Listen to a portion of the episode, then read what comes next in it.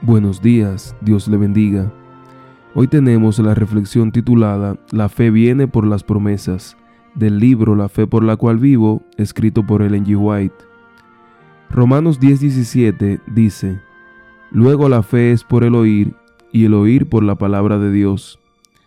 Las verdades de la palabra de Dios hacen frente a la gran necesidad práctica del hombre la conversión del alma por medio de la fe. No ha de pensarse que esos grandes principios son demasiado puros y santos para ser aplicados en la vida diaria.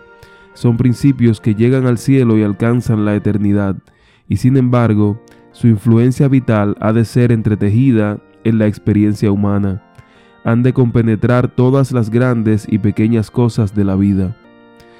Dios nos invita a probar por nosotros mismos la realidad de su palabra, la verdad de sus promesas.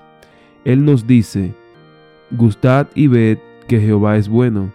En vez de depender de las palabras de otros, tenemos que probar por nosotros mismos. Dice, pedid y recibiréis. Sus promesas se cumplirán.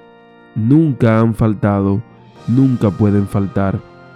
Nuestro Salvador quiere que os mantengáis en íntima relación con Él, para que pueda haceros felices. Cuando Cristo derrama sus bendiciones sobre nosotros, debemos ofrecer agradecimiento y alabanzas a su santo nombre. Pero diréis, si tan solo pudiera saber que Él es mi Salvador, ¿qué clase de evidencia queréis? ¿Queréis sentir una emoción especial para probar que Cristo es vuestro? ¿Es esta una evidencia más sólida que la fe pura en la promesa de Dios?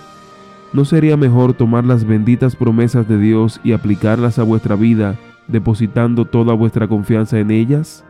Esto es fe.